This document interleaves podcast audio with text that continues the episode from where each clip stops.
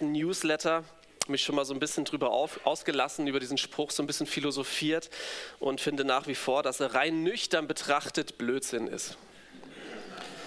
Weil ich finde, guten Rutsch, der das klingt so, als würde man irgendwie so schlittern übers neue Jahr und dann gerade noch so, ohne hinzufallen, rüberkommen. Ähm, als wäre der Jahreswechsel irgendwie gefährlich. Dabei ist Silvester und Neujahr eigentlich ja nur eine rein mathematische Angelegenheit, in der halt die Zahl wechselt, mit der wir unser Jahr beziffern. Jetzt dann bald 2024. Gewöhnt euch dran. Und außer dass es heute Nacht knallt und blitzt, wird doch der Zeiger der Uhr ganz unbeeindruckt und wie immer die zwölf überschreiten und dann im gleichmäßigen Rhythmus von 60 Beats per Minute weiter ticken, als wäre es eine Nacht wie jede andere was sie rein nüchtern betrachtet auch ist. Meine Vermutung ist aber, dass der Großteil unter uns heute diesen Tag nicht so rein nüchtern verbringen wird. Und das soll jetzt keine Anspielung darauf sein, was du heute Abend flüssig konsumierst, sondern eher darauf, dass mit dem Jahreswechsel doch zumindest unterbewusst eine gewisse Emotionalität verbunden ist. Sei es, dass das kommende Jahr für dich ein Übergang zu einer neuen Lebensphase sein wird, was es auch sei. Vielleicht steht ein Jobwechsel an, ein Umzug, eine Hochzeit, ein Schulabschluss, vielleicht kriegst du ein Kind, vielleicht wirst du pensioniert. Und das sind ja aufregende Dinge. Und es kann gut sein, es kann auch schlecht sein, aber in jedem Fall ist das, was kommt, irgendwie ungewiss. Keiner von uns kann mit Bestimmtheit sagen, was genau passiert und wie das wird.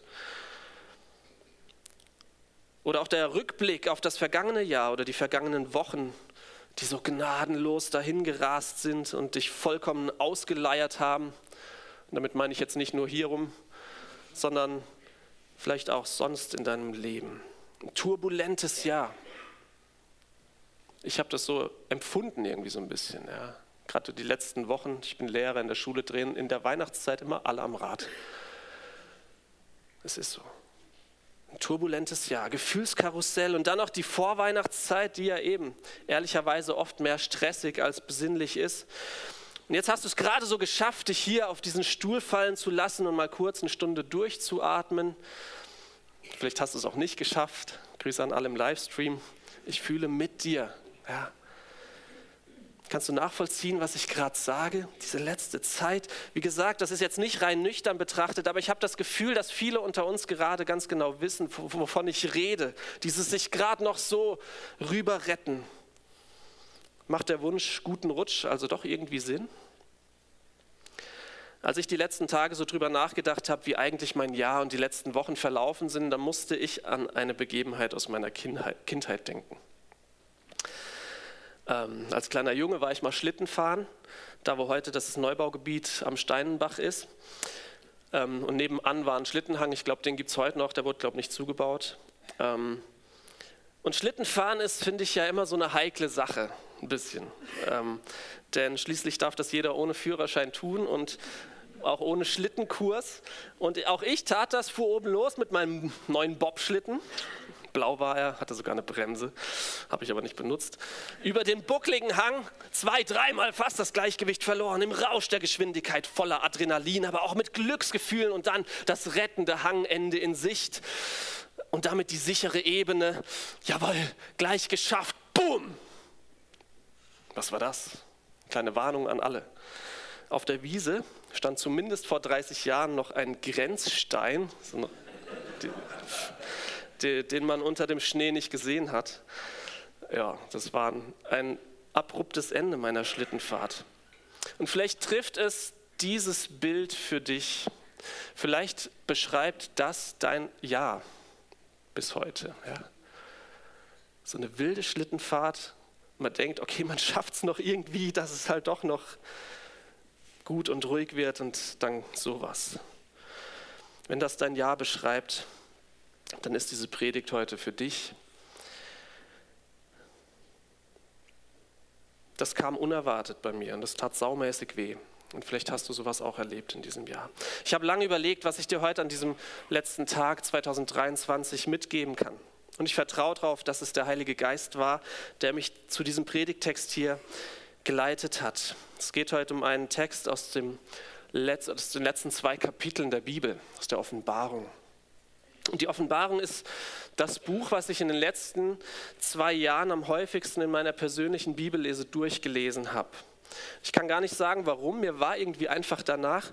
Und äh, wer von euch so jährlich die Bibel durchliest mit so einem Plan, da ist dann auch oft die Offenbarung am Ende. Und ich finde, es hat irgendwie gerade in der Adventszeit, wenn es Richtung neues Jahr geht, irgendwie so ein ganz besonderes Flair.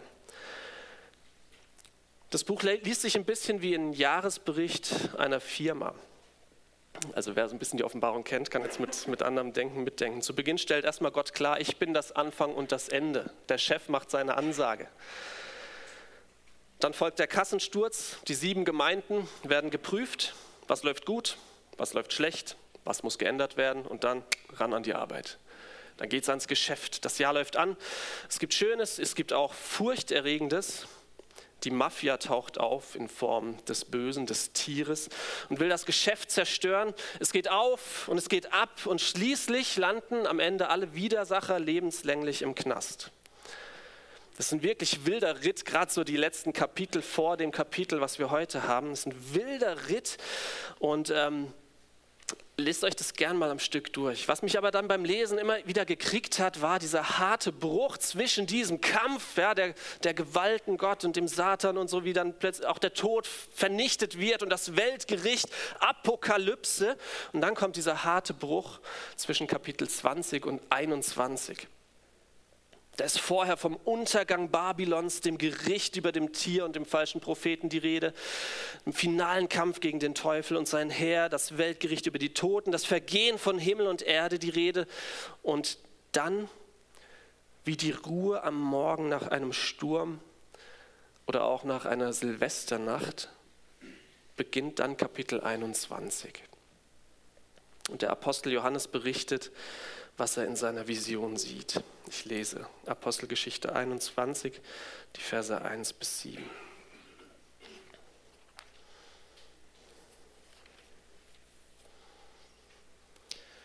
Und ich sah einen neuen Himmel und eine neue Erde, denn der erste Himmel und die erste Erde sind vergangen und das Meer ist nicht mehr. Und ich sah die heilige Stadt, das neue Jerusalem von Gott aus dem Himmel herabkommen, bereitet wie eine geschmückte Braut für ihren Mann. Und ich hörte eine große Stimme von dem Thron her, die sprach, siehe da, die Hütte Gottes bei den Menschen. Und er wird bei ihnen wohnen und sie werden sein Volk sein. Und er selbst, Gott mit ihnen, wird ihr Gott sein. Und Gott wird abwischen alle Tränen von ihren Augen. Und der Tod wird nicht mehr sein, noch Leid, noch Geschrei, noch Schmerz wird mehr sein, denn das Erste ist vergangen. Und der auf dem Thron saß, sprach, siehe, ich mache alles neu. Und er spricht, schreibe, denn diese Worte sind wahrhaftig und gewiss. Und er sprach zu mir, es ist geschehen. Ich bin das A und das O, der Anfang und das Ende. Ich will dem Durstigen geben von der Quelle des lebendigen Wassers umsonst. Wer überwindet, der wird es alles ererben, und ich werde sein Gott sein, und er wird mein Sohn sein.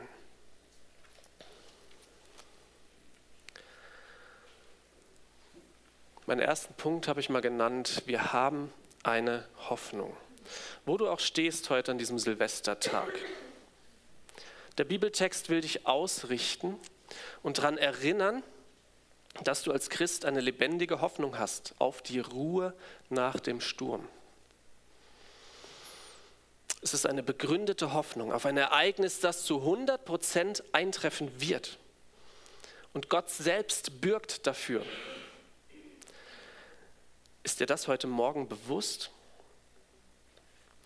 Wenn Johannes hier von einem neuen Himmel und einer neuen Erde spricht, dann meint er damit unsere sichtbare materielle Welt.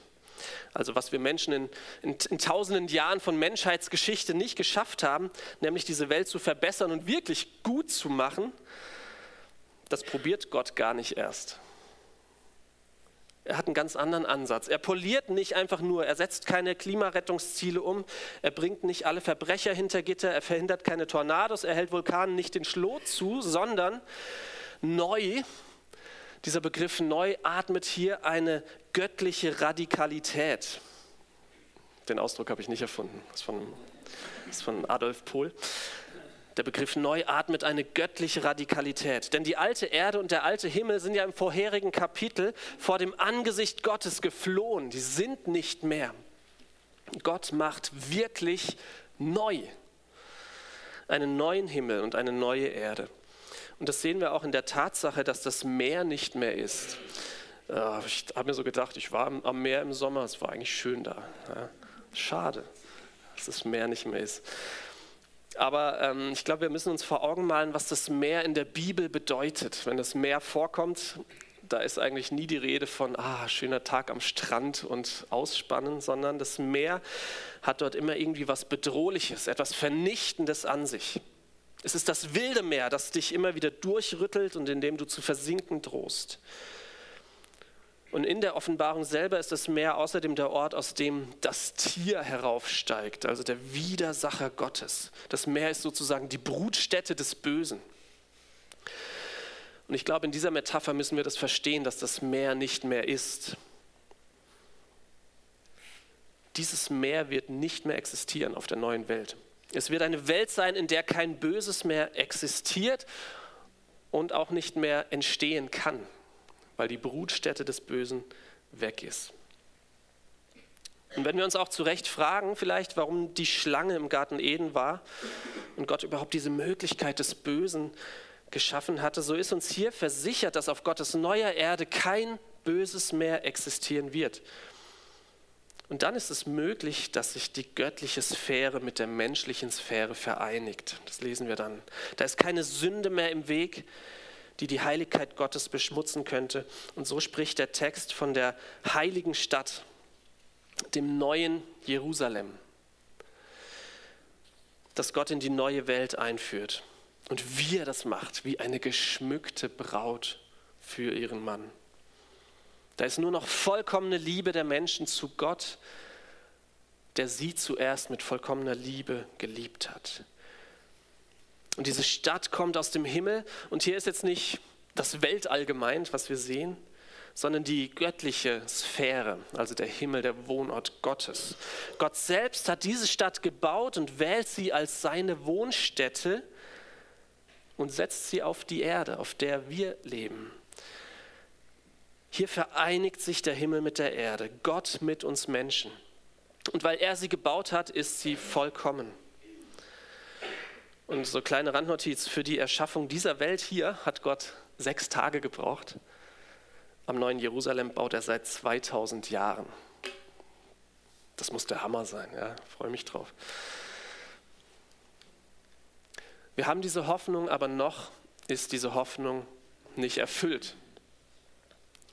Die Verse 3 und 4 sprechen im Futur von den Dingen, die da passieren, in der Zukunftsform. Es heißt dort, er wird bei ihnen wohnen und sie werden sein Volk sein und er selbst wird ihr Gott sein. Und ich glaube, nicht zufällig spricht Johannes auch davon, was da alles nicht sein wird. Die ganze Offenbarung und insbesondere dieses Kapitel hier ist ein Buch des Trostes. Ich weiß nicht, ob ihr das, die Offenbarung mal mit diesen Augen gelesen habt. Ein Trostbuch. Apokalypse, Trostbuch. Vor einigen Jahren haben wir mal ein Buch durchgearbeitet, das hieß sogar Offenbarung, das Buch, das glücklich macht. Und ich habe erst gedacht, das kann ja nicht sein, aber dann, als ich mich damit beschäftigt habe, doch, ja, das ist tatsächlich ein Buch des Trostes. Lest die Offenbarung mal mit diesen Augen.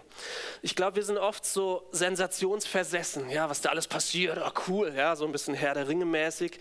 Oder auch so berechnend, ähm, dass wir es so als Fahrplan der letzten Dinge nehmen, genau gucken, okay, wo sind wir jetzt, was kommt noch, was kommt als nächstes? Und ähm, versuchen vielleicht manchmal sogar zu berechnen, wann Jesus wiederkommt. Das sollten wir nicht tun ähm, ich glaube schon, dass es hilfreich ist, so ein bisschen zu sehen, ja, wo ordnen wir uns ein in Gottes Heilsplan, aber ich glaube, wir verpassen dabei oft den seelsorgerlichen Aspekt dieses Buches. Wenn Johannes schreibt, dass Gott die Tränen abwischen wird und kein Leid, kein Geschrei, kein Schmerz mehr sein wird, und auch der Tod nicht mehr sein wird, dann sind diese Zeilen ja nur relevant für Menschen, die doch genau diese Dinge heute erleben. Also für dich und für mich. Und als Johannes seine Visionen aufschrieb, lebte die Gemeinde unter enormem Druck. Ich kann mir gut vorstellen, wie den Christen damals Gedanken kamen wie, hat Gott uns eigentlich vergessen? Und da hinein spricht Gott durch Johannes in der Offenbarung. Da hinein macht er deutlich, hey, es braucht noch ein bisschen, bis alles gebacken ist. Ihr müsst noch durchhalten. Folgendes, das und das und das muss vorher noch passieren und dann. Und darauf könnt ihr euch verlassen.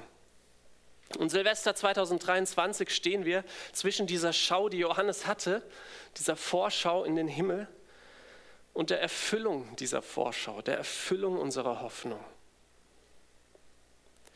Und das fühlt sich manchmal ziemlich ätzend an, ehrlicherweise, auch im vergangenen Jahr 2023.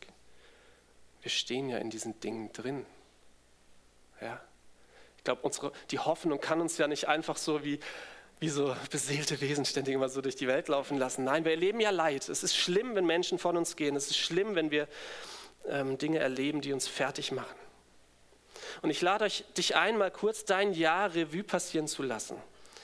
Was war da an Tränen, an Tod, an Leid, an Geschrei, an Schmerz? Nehmt euch mal ein paar Sekunden Zeit.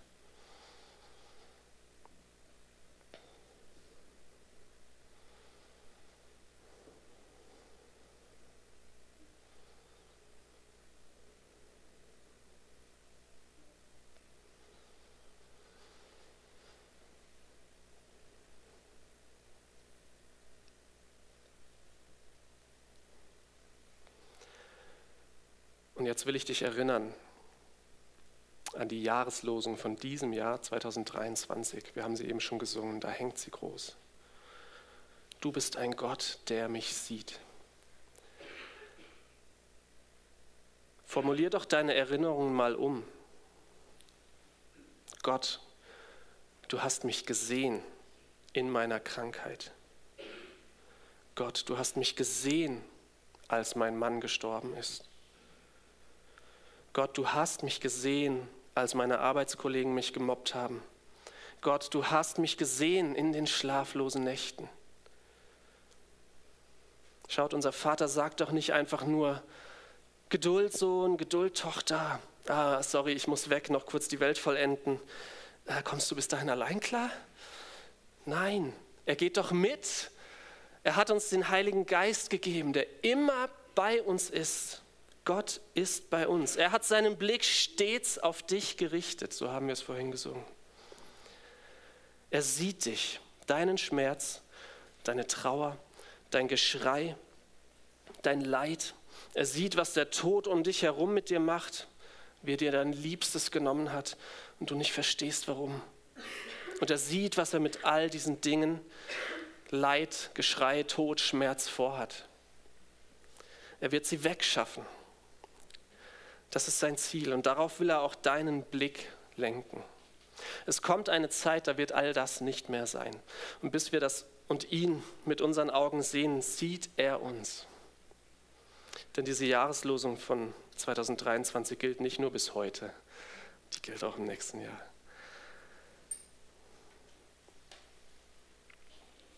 Gott macht alles neu. An diesem Punkt im Bibeltext ergreift jetzt Gott selbst das Wort. Von seinem Thron aus redet er Johannes direkt an und auch uns redet er direkt an.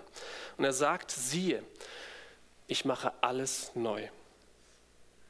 Schau es dir an, was ich tue. Nachdem er jetzt seinen kompletten Plan ausgerollt hat und Johannes erklärt hat, was alles passieren wird, da wirkt es so, als würde er jetzt am Schluss den Johannes, der da vollkommen geplättet sitzt, nochmal so aus seinen Gedanken und sagen, hey Johannes, hast du aufgepasst? Hast du aufgepasst? Schau, hast du gesehen und verstanden und glaubst du, dass ich alles neu mache? Es stimmt wirklich. Und Johannes, jetzt schreibst du das auf, was ich dir gesagt habe. Denn was ich dir gesagt habe, ist wahrhaftig und gewiss. Und das finde ich so stark. Gott selbst sagt zu Johannes, schreib das auf. Und Johannes schreibt das auf Und wir kennen das heute schwarz auf weiß lesen. Da ist nur eine Instanz sozusagen dazwischen. Gott sagt es Johannes, er schreibt es und wir lesen das. Das finde ich irgendwie cool. Wir haben sein Versprechen schriftlich und können ihn darauf festnageln, denn er sagt, diese Worte sind wahrhaftig und gewiss. Schreibt die auf, dass sie alle Menschen, auch hier 2023, schriftlich vor sich haben. Und Gott redet weiter. Jetzt nicht mehr im Futur, nicht mehr in der Zukunftsform, sondern in so einer Art prophetischem Perfekt. Er sagt, es ist geschehen. Gott steht über Raum und Zeit. Für ihn ist ja das, was wir hier als Zeit äh, wahrnehmen, überhaupt gar nicht relevant. Ja? Deswegen kann er das sagen. Es ist geschehen. Für ihn ist es wirklich schon geschehen. Für ihn ist es wirklich schon alles neu gemacht. Und wir können das noch nicht erfüllt sehen, aber er hat es gemacht. Und dieser Ausspruch, es ist geschehen, erinnert auch ein bisschen an den Ruf Jesu am Kreuz. Es ist vollbracht. Und das können wir in der Rückschau schon sehen. Ja, das ist auch in unserer irdischen Zeit schon passiert. Es ist in seiner Auferstehung bewiesen und es ist auch sogar eine historisch belegte Tatsache. Es ist wirklich sehr gut belegt, auch von außerbiblischen Quellen, dass Jesus tatsächlich auferstanden ist. Und das können wir sehen. Und wer, wer ein wiedergeborener Christ ist, wer erlebt hat, wie Gott ihn gerufen hat, der weiß das. Der ist im Glauben an Jesus Christus und in der Taufe, in seinen Tod und in seiner Auferstehung mit ihm Sieger über den Tod. Jetzt schon. Man könnte auch sagen, er ist ein Überwinder ähm, durch das Einsgemachtsein mit Jesus Christus, der am Kreuz gesagt hat, es ist vollbracht. Und jetzt hör gut zu, was dir verheißen ist, wenn das auf dich zutrifft. Gott sagt, ich will dem Durstigen geben von der Quelle des lebendigen Wassers umsonst. Und dann sagt er, wer überwindet, der wird es alles ererben. Und ich werde sein Gott sein und er wird mein Sohn sein meine Tochter sein. Die neue Welt, das heilige neue Jerusalem, die Stadt, in der sich Gott und Mensch in völliger Liebe wie ein Brautpaar vereinigen, sie ist dein Erbteil. Das hast du nicht verdient, das bekommst du aus Gnade geschenkt, als ein Erbe, weil du seine Tochter und sein Sohn bist. Und wenn du das noch nicht bist, dann lade ich dich ein, komm doch nach dem Gottesdienst zum Gebet hier nach vorne. Denn der nächste Vers macht auch klar, was diejenigen erwartet, die sich statt Jesus dem Bösen verschrieben haben, die, die das überhaupt nicht wollen oder die ja einfach immer noch in, in, in den alten Mustern festhängen. Deren Erbteil ist der Feuersee gemeinsam mit dem Bösen und mit dem Tod. Und es ist noch Zeit, zu Jesus zu kommen. Sprich uns an, wenn du da Fragen dazu hast oder wissen willst, wie das geht.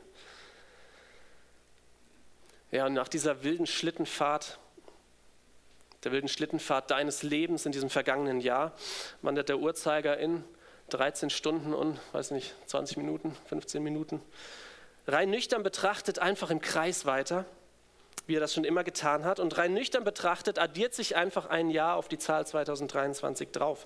Man könnte es aber auch so sehen, dass diese Jahreszahl am Dreh- und Angelpunkt des Universums festgemacht ist. Wir beginnen nämlich das Jahr 2024 nach Christus. Und dieser Christus, der über Raum und Zeit steht, will dich heute trösten. Vielleicht will er dich auch aufwecken, wenn er sagt, es ist geschehen und siehe, ich mache alles neu. Und so haben wir jedes Jahr die Gelegenheit, diesen Jahreswechsel als Vorschau zu nehmen für das, was Gott mit der Welt vorhat.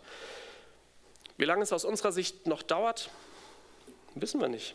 Aber wenn dieses Bibelwort dir heute Mut gemacht hat, dann lade ich dich ein, mit, zu, mit Johannes zu beten, ja, komm, Herr Jesus. Und ich möchte jetzt bewusst die letzten Verse der Bibel und damit auch der Offenbarung ans Ende dieser Predigt stellen. Und in diesen Versen kommt auch die Gemeinde zu Wort. Ähm, sie wird hier die Braut genannt. Wir sind die Braut von Christus. So schön. Und die Gemeinde sagt ein Wort. Dieses Wort richtet sie an Jesus. Sie schaut auf ihn und sagt, komm. Und ich lade euch ein, dieses Wort und das kurze Gebet von Johannes dann am Ende laut mitzubeten. Ihr seht das gleich hier vorne. Die blauen, genau diese hellblauen äh, Wörter sind dann die Sachen, die die Gemeinde bzw. Johannes betet. Betet es gerne laut mit. Und ich lese das ganze Kapitel 22 und wenn wir hier ankommen, dann merkt ihr das schon.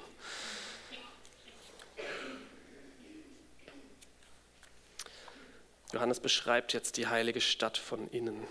Und er, also der Engel, zeigte mir einen Strom lebendigen Wassers, klar wie Kristall, der ausgeht von dem Thron Gottes und des Lammes.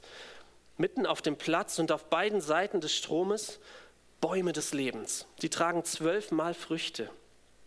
Jeden Monat bringen sie ihre Frucht und die Blätter der Bäume dienen zur Heilung der Völker. Und es wird nichts Verfluchtes mehr sein. Und der Thron Gottes und des Lammes wird in der Stadt sein. Und seine Knechte werden ihm dienen und sein Angesicht sehen. Und sein Name wird an ihren Stirnen sein. Und es wird keine Nacht mehr sein. Und sie bedürfen keiner Leuchte und nicht des Lichts der Sonne, denn Gott, der Herr, wird sie erleuchten. Und sie werden regieren von Ewigkeit zu Ewigkeit. Und er sprach zu mir, diese Worte sind gewiss und wahrhaftig. Und der Herr, der Gott des Geistes der Propheten, hat seinen Engel gesandt, zu zeigen seinen Knechten, was bald geschehen muss. Siehe, ich komme bald. Selig ist, der die Worte der Weissagung in diesem Buch bewahrt. Und ich, Johannes, bin es, der dies gehört und gesehen hat. Und als ich es gehört und gesehen hatte, fiel ich nieder, um anzubeten zu den Füßen des Engels, der mir dies gezeigt hatte. Und er spricht zu mir, tu es nicht, denn ich bin dein Mitknecht und der Mitknecht deiner Brüder, der Propheten und derer, die bewahren die Worte dieses Buches. Bete Gott an. Und er spricht zu mir, versiegle nicht die Worte der Weissagung in diesem Buch, denn die Zeit ist nah. Wer Böses tut, der tue weiterhin Böses, und wer unrein ist, der sei weiterhin unrein, aber wer gerecht ist, der übe weiterhin Gerechtigkeit, und wer heilig ist, der sei weiterhin heilig. Siehe, ich komme bald, und mein Lohn mit mir, einem jeden zu geben, wie seine Werke sind. Ich bin das A und das O, der Erste und der Letzte, der Anfang und das Ende. Selig sind, die ihre Kleider waschen, dass sie teilhaben an, an dem Baum des Lebens und zu den Toren hineingehen in die Stadt. Draußen sind die Hunde und die Zauberer und die Unzüchtigen und die Mörder und die Götzendiener und alle, die die Lüge lieben und tun. Ich, Jesus, habe meinen Engel gesandt, euch dies zu bezeugen für die Gemeinden. Ich bin die Wurzel und das Geschlecht Davids, der helle Morgenstern. Und der Geist und die Braut sprechen, komm. Und wer es hört, der spreche, komm. Und wen dürstet, der komme. Und wer da will, der nehme das Wasser des Lebens umsonst. Ich bezeuge allen, die da hören, die Worte der Weissagung in diesem Buch. Wenn jemand etwas hinzufügt, so wird Gott ihm die Plagen zufügen, die in diesem Buch beschrieben sind. Und wenn jemand etwas wegnimmt von den Worten des Buchs dieser Weissagung, so wird Gott ihm seinen Anteil wegnehmen am Baum des Lebens und an der heiligen Stadt, von denen in diesem Buch geschrieben steht. Es spricht, der dies bezeugt, ja, ich komme bald. Amen. Ja, komm, Herr Jesus. Die Gnade des Herrn Jesus sei mit allen.